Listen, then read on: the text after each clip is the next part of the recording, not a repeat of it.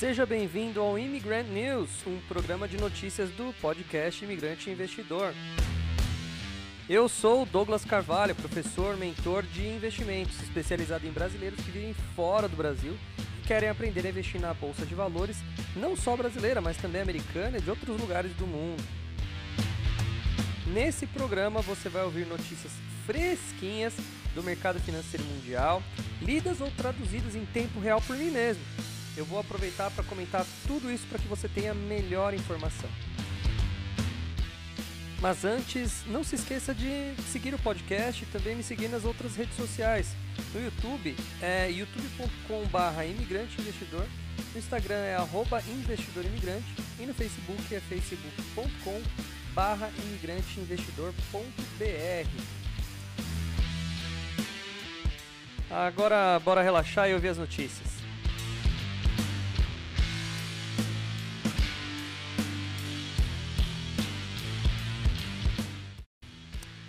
Bom dia, boa tarde, boa noite, imigrante. Como que tá por aí? Como é que tá a sua vida aí no seu país? Você que mora nos Estados Unidos, na Austrália, na Irlanda, na Inglaterra, na Itália, na Holanda. São os países que estão ganhando aqui, os países que estão em primeiro lugar no índice de audiência do meu podcast. Né? Nossa, me sinto muito radialista quando eu falo isso. Bom, vamos falar do que hoje? Ah, vamos falar de bolsa de valores, só para só pra ficar um pouquinho diferente dos outros dias, né?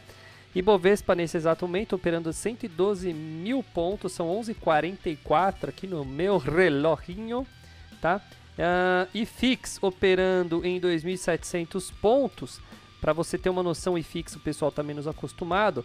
A máxima do IFIX desse ano foi de 2.896 mil pontos aproximadamente e a mínima 2.690. A gente está em 2.712, ou seja, estamos muito próximo da mínima histórica do IFIX, né? Então aí uh, oportunidades, aí oportunidades para investir em fundos imobiliários e Bovespa também oportunidade para você investir na Bovespa. Uh, no, na Bovespa não existe mais, na B3, nas ações da B3. 121, 112 mil nesse momento, com a máxima histórica de 131, ou seja, exatamente aí 20, 20 e poucos pontos abaixo, aí, né? 20 mil pontos abaixo da máxima histórica. Mas eu quero começar falando dos Estados Unidos hoje. Eu sei que tem muita gente dos Estados Unidos que me ouve e muita gente que me ouve também é, é, investe nos Estados Unidos. Então, vamos falar um pouquinho, um pouquinho sobre o nosso grande gigante aí do norte aí, né?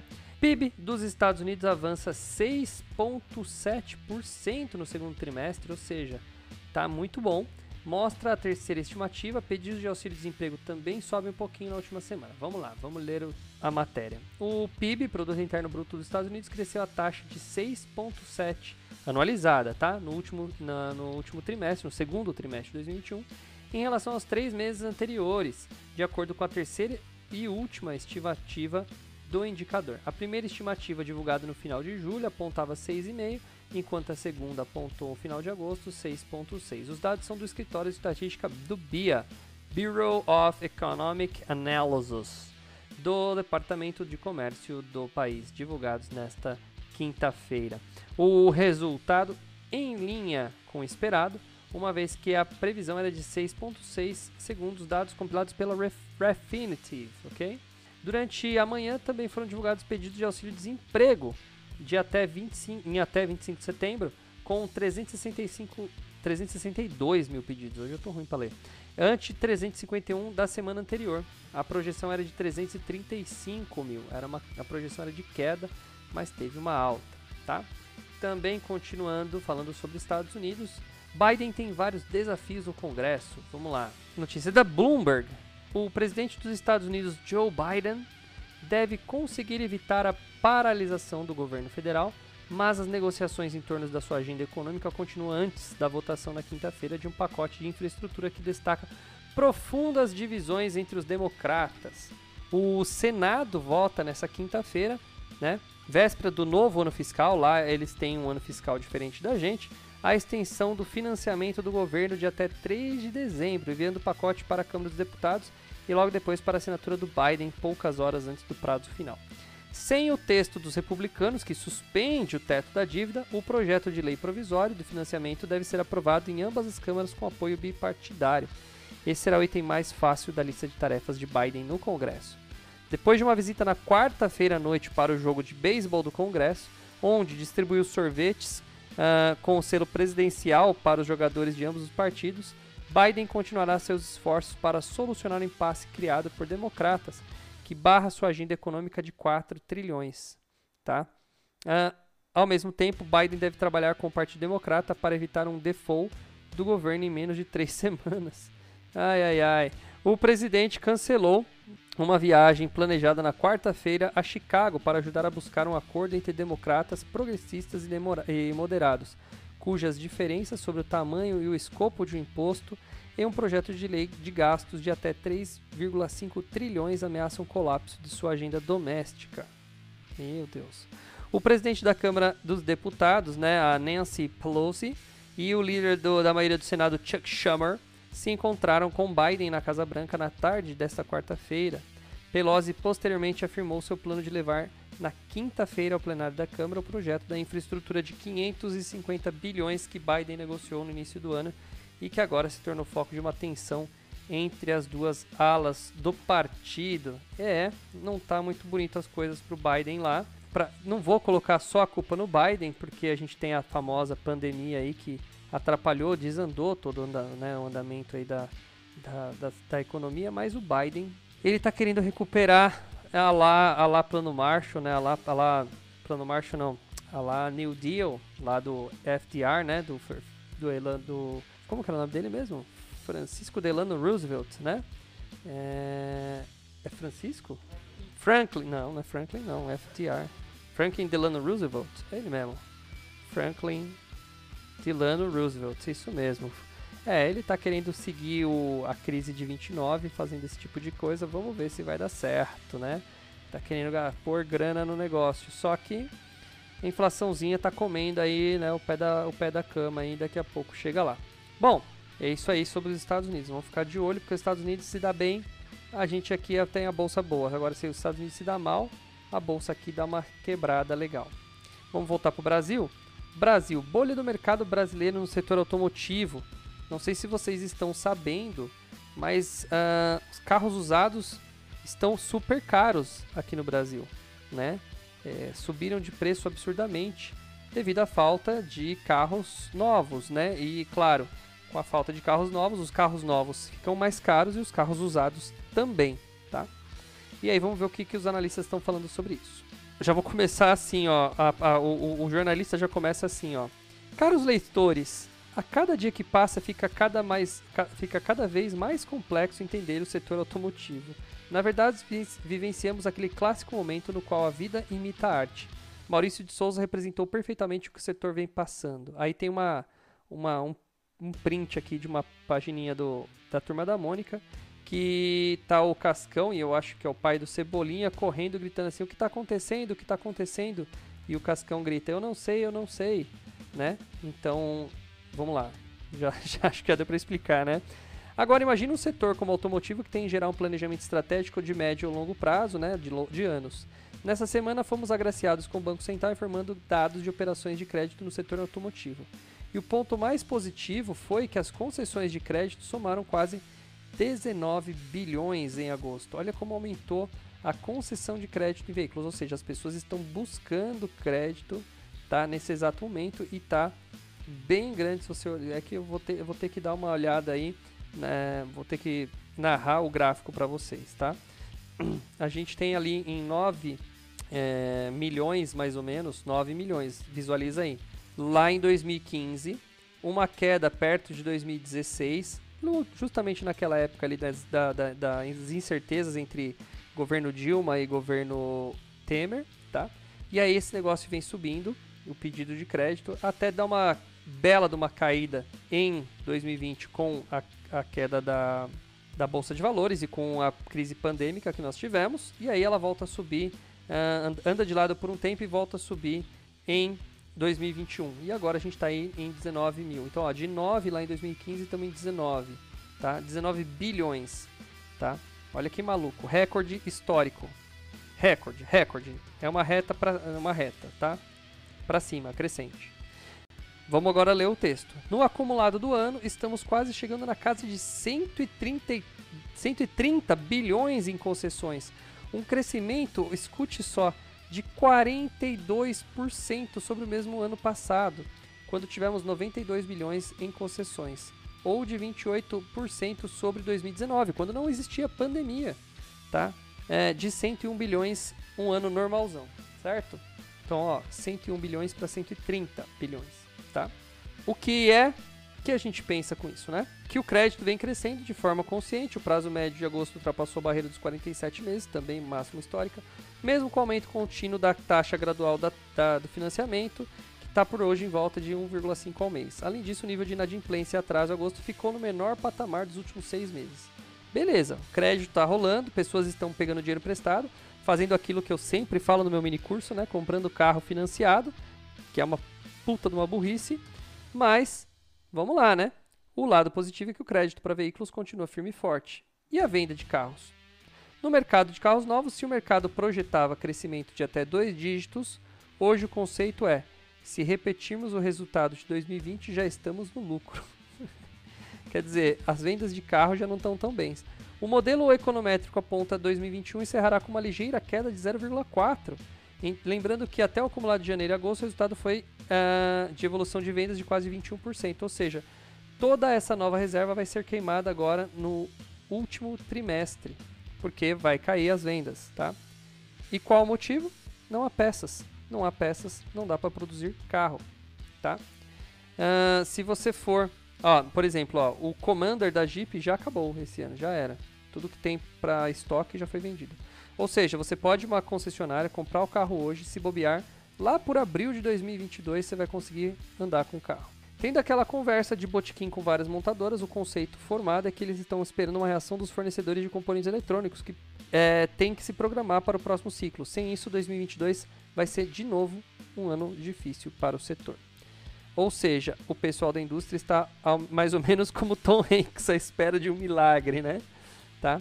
Se o mercado de veículos novos se encontra no limbo, o mercado de usados está explodindo. Por quê? Menos carro novo no mercado, as pessoas vão atrás do mercado de usados. E aí, entre janeiro e agosto, foram comercializados 7,6 milhões de carros, tá? um crescimento de 49% no período do ano passado, quando foram vendidos 5,1 milhões de veículos. Neste ano, entre os carros novos usados vendidos, já temos quase 9 milhões de unidades, tá? Recorde também. E o ritmo continua acelerando. O lado interessantíssimo é que, da, é que aqui no mercado de usados podemos sempre validar aqueles conceitos que aprendemos na faculdade de economia, como demanda versus oferta, elasticidade de preço e tudo mais. Além do crescimento nas vendas de carro usado, outra coisa que acontece de forma assustadora é o aumento do preço dos veículos. Neste ano, em média, um carro usado teve valorização de 15 a 25%, por exemplo, o Fiat Marea Turbo, que em janeiro valia 26 mil, em setembro está sendo cotado por uns 30 mil. Caraca, velho, uma areia. É uma areia, tá? É uma areia. É aquela famosa bomba maréia. Valorizou 15%, tá? É o fim dos tempos mesmo, tá? O conceito normalmente é uma valorização de 15% do seu carro ao ano, né? E hoje não, né? Olha que maluco. Sabemos que o preço do novo subiu demais esse ano e usado é parcialmente atrelado a ele. Da mesma forma que pelo fato do seminovo ser um carro de pronta entrega, você paga um prêmio adicional sobre isso, mas não dessa maneira. Na realidade, essa bolha no setor de usados não deverá durar mais do que 8 a 10 meses. Lembramos que 2022 é um ano meio turbulento devido ao fato de ser ano eleitoral, juros estão aceitáveis, mas estão subindo ainda mais né, para o usado. Não existirá auxílio emergencial, o estímulo financeiro do governo vai arrochar e a, perspectiva da indústria automotiva é de que no segundo semestre do ano que vem, montadoras venham com sangue nos olhos para vender seus veículos. Então, ou seja, isso daí vai acontecer lá daqui a um ano, tá? Mas ainda é uma previsão. Como o Brasil é um país para fortes, a gente não sabe o que vai acontecer. Bom, falei bastante sobre os carros, mas interessante isso daí. Vamos falar de carne agora. Carne. Tá? Frigoríficos são as maiores altas da Bolsa de setembro, né? eles destacam oportunidade para JBS Minerva. Tá? Escassez de carne bovina e um momento de recuperação da demanda global faz também com que os frigoríficos brasileiros tenham boas perspectivas. Ruim para o cara que compra a picanha. Bom pro Marfrig, pro JBS, para Minerva, tá? Os principais frigoríficos brasileiros, BR Foods, Brasil, né, o BR Foods, o JBS, Marfrig e Minerva estão entre as maiores altas da bolsa em setembro, com variações positivas entre 15 a 30% nesse momento que a bolsa só cai. Analistas enxergam oportunidades no setor, principalmente quando falamos de JBS e Minerva. Ai, que legal, eu tenho Minerva, bastante Minerva, que me dava prejuízo, chato.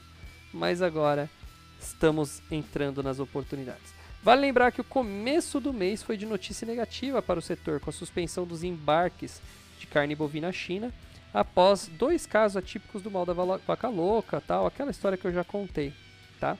Mas já foi liberado. Contudo, uma, uma avaliação da XP, JBS e Marfrig devem ser menos impactados, uma vez que essas duas empresas possuem operações nos Estados Unidos, onde a indústria de carne bovina segue aquecida e também compensa esse impacto. Fora isso, um cara chamado Leonardo Alencar, analista da XP, comenta em relatório que a JBS tem uma operação muito diversificada com produção de carne bovina, suína e de aves e que torna seu principal ponto positivo em relação aos concorrentes. A XP tem, como, a, tem a JBS como ação preferida do setor e coloca uma recomendação com preço-alvo de 40 reais, que corresponde a uma valorização de 7%, baseado no fechamento da, de ontem, de quarta-feira. Mas já para dois caras, um cara chamado Vitor Tanaka e Ricardo Alves, que são do Morgan Stanley, não existe carne bovina bastante para o mundo atualmente, de modo que os preços de proteína estão disparando sem sinal de desacelerar. Ao mesmo tempo, a oferta de países como Brasil e Austrália continuam com restrições conforme o gado passa por problemas cíclicos, que é o tal, tal da vaca louca. A utilização da capacidade dos frigoríficos dos Estados Unidos está baixa. Também lá está tendo uma escassez de mão de obra, né? E a Argentina que está exportando menos nesse momento. Por causa das crises argentinas lá também, crise argentina. Esses quatro mercados representam cerca de 45% da produção global de carne bovina. A luta para comprar carne hoje é real e se intensificou nos últimos meses. Essa grande incompatibilidade entre a oferta, que é fraca, e a demanda muito forte, está desencadeando um super ciclo da carne bovina em todo mundo. Tá? É, é o que escreve a equipe do Morgan Stanley. Diante desse quadro, o banco se declara otimista com os preços das ações frigoríficos, como a Minerva, que é a sua, sua top pick. No caso do Morgan Stanley, colocou a Minerva como principal aí é, recomendada. As, os analistas apontam que os preços de exportação da carne bovina estão aumentando. Esse movimento se acelera desde o segundo trimestre na América do Sul.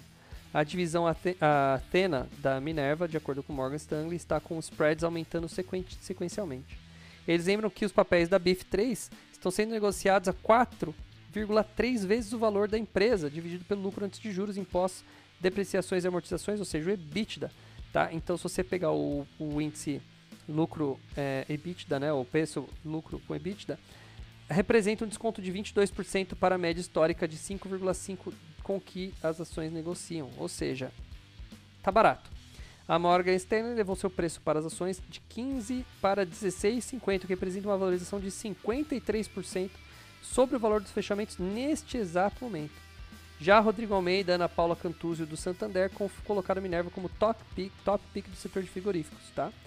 Dizendo que a empresa tem características atrativas e que atualmente são ignoradas pelo mercado. Em relatório, eles escreveram que a Minerva atualmente está agora focada em ser mais seletiva nos investimentos e manter a alavancagem abaixo da razão de duas vezes e meia a dívida líquida uh, dividida pelo EBITDA, ao mesmo tempo que aumenta os dividendos e paybacks. Olha que interessante. Eu já tive bastante dividendo dela Faz mais de um ano que eu tô com a Minerva, então estou bem positivo nela, não posso reclamar. O banco estima que o EBITDA da Minerva deve aumentar 10% em 2022, contra uma expectativa do consenso de mercado de chegar a 8,6%. Também são projetados rendimento de caixa livre de 17% e retorno sobre capital investido, o famoso ROIC, na sigla em inglês, uh, Return on Invested Capital, de 20% no longo prazo. E a Minerva também está projetando entregar um dividend yield de 9% contra uma expectativa média do mercado de 4,5%. Só o dobro só. Vemos, aí abre aspas para um cara aqui, tá? Vemos a Minerva sendo mais disciplinada em termos de alocação de capital no futuro, pequeno crescimento orgânico e inorgânico, o que deve sustentar um balanço patrimonial saudável, fecha aspas. São os caras do analistas do Santander que falaram isso. Louco, né? Então, carne bovina aí, fique esperta. Fique esperto que o negócio vai bem. Vamos lá, taxa de desemprego já falei, já falei do Biden, deixa eu ir fechando para não ficar confundindo aqui. Frigorífico já falei. A gente tem mais um tempo ainda. E aí eu vou falar de duas coisas. Eu vou explicar para você o que é o follow-on, mas antes eu vou falar do Bolsa Família brasileira. Uma entrevista, tá? Com Richard Beck, tá? Sobre o Bolsa Família. Vamos lá, vamos ler essa entrevista. Pouco mais de um ano do primeiro turno das eleições, o apetite do mundo político por saídas heterodoxas na economia talvez tenha crescido na mesma proporção em que diminuiu a disposição de investidores por novas aventuras. Esta é a avaliação que Richard Beck, chefe de estratégia macro lá da XP, tá? Uh, que vê o mercado em compasso de espera e muito sensível ao noticiário de Brasília. Ele concedeu entrevista ao Infomoney após anunciar os novos produtos da casa para as eleições de 2022. Tá? Uh, do projeto que trata a reforma do imposto de renda, a PEC dos precatórios, os agentes econômicos têm monitorado com atenção as movimentações do mundo político para entender como as contas públicas atravessarão o processo eleitoral e como virá o resultado. Para ele, especialista, os caminhos utilizados pelo governo, do governo federal para tirar do papel o Auxílio Brasil, que é o nome bonito novo lá da Bolsa Família, tá? Que ele quer tirar esse nome, claro, porque é um nome petista, né? Ele quer. Vamos ver o que ele quer fazer aqui. Deverá substituir, tal, tal, tal, darão mais.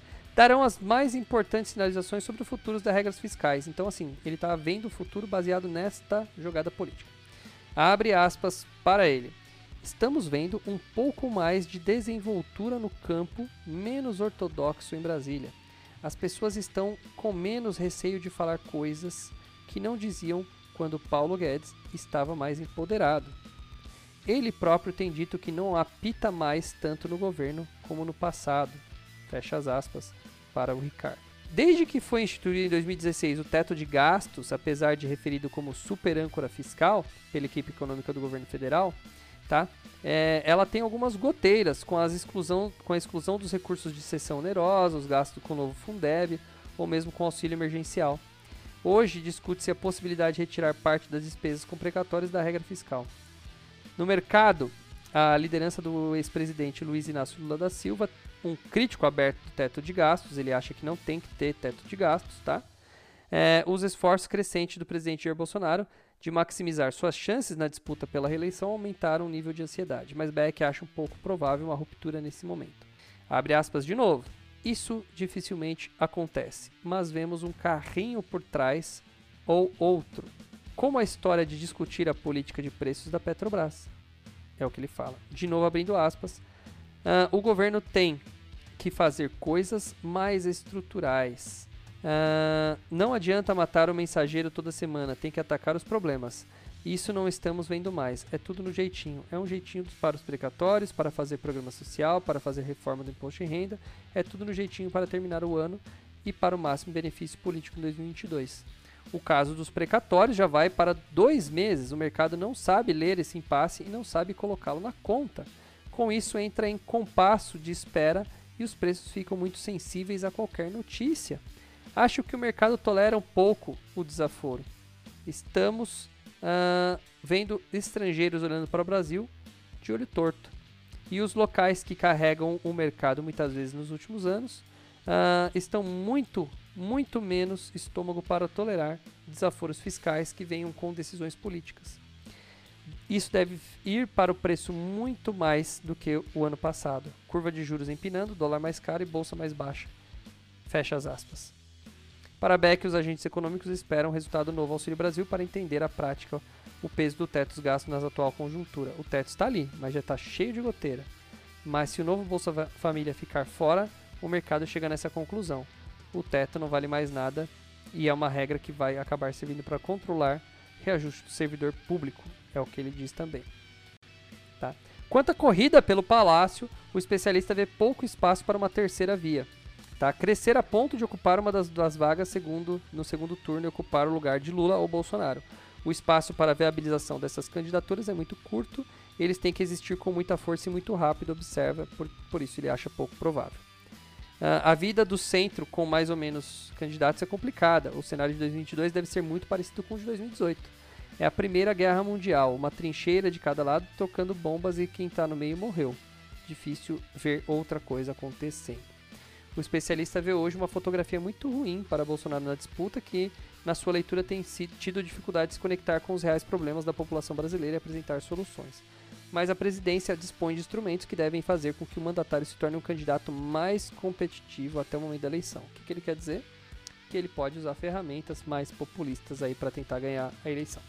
Embora o, foto, a, o fato, nossa, peraí, embora a foto seja ruim para Bolsonaro, o filme vai ser um pouquinho diferente. A cadeira tem muita força, o dinheiro e é muito dinheiro e poder. O Bolsonaro tem militância, tem tamanho, é difícil ele não ir ao segundo turno. Tá, isso é óbvio. Já Lula ainda deve enfrentar alguma correção em seus índices. É, ele não briga com ninguém, não apanha, está jogando solto, fazendo tudo no bastidor. E o antipetismo ainda vem a campo. Os ódios vão jogar mais na eleição, é o que ele pontua. Tá? Beleza. O que mais aqui que a gente tem? Ah, para acabar aqui nossa conversa. Bom, vamos depender do Bolsa Família, né? Eu nem fiz, uma, nem fiz comentário sobre isso, mas é isso aí mesmo. Ele tem muita razão. Bolsa Família se vier do jeito, o tal do Auxílio Brasil, se vier do jeito que está programado, vai gerar custo para o governo. É a mesma coisa que o Biden está querendo fazer de outra forma nos Estados Unidos, é injeção de grana, e aí vem inflação, vem conta para pagar, e lá na frente, se ele for reeleito, ele mesmo vai pagar a própria conta, se ele perder a eleição, quem paga é o próximo presidente. Então tem que tomar muito cuidado com isso. Vamos falar aqui de uma coisa um pouco mais educativa. Eu venho falando é, várias vezes que nesses tempos está tendo algumas ofertas chamadas follow-on, tá?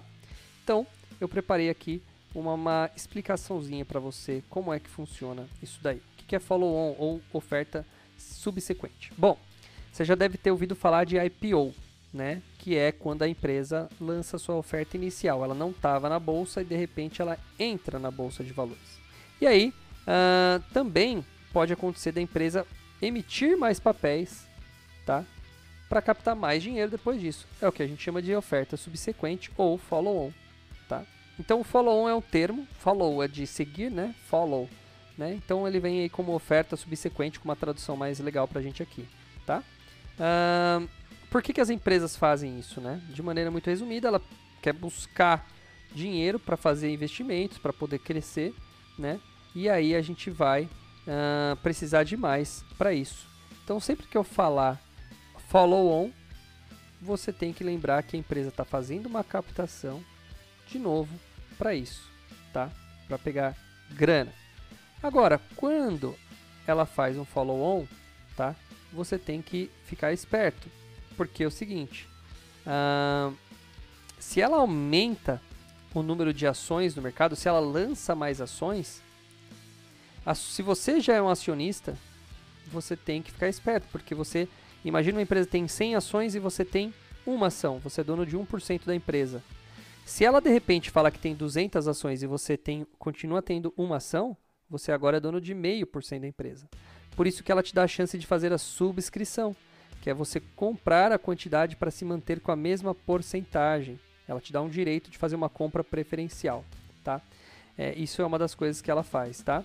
E também o follow-on tem que lembrar que quanto tem mais ações no mercado, mais gente tendo ações no mercado, a ação tende a cair de preço, porque ela aumenta a liquidez, aumenta o número de oferta e aí o preço tende a cair. É uma tendência. Pode ser que a empresa está fazendo um follow-on, a empresa tá, tem muita gente querendo comprar e aí você uh, faz o você faz com que a demanda para aquela ação seja maior, tá? Então sempre quando eu falar follow-on, você fica lembrando que a empresa está aumentando mais o capital, buscando investimento é, externo aí e aumentando o número de ações.